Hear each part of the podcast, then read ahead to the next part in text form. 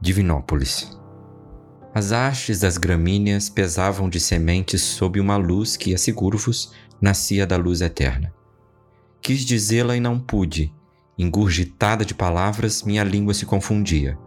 Cantei um hino conhecido e foi pouco. Disse, obrigada, Deus, e foi nada.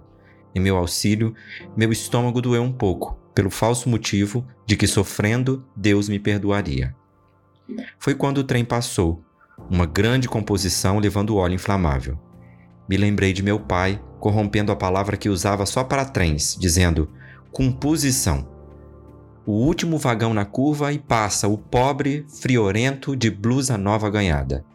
Aqui é gozosa, a língua muda, a folha branca, a mão pousada. Adélia Prado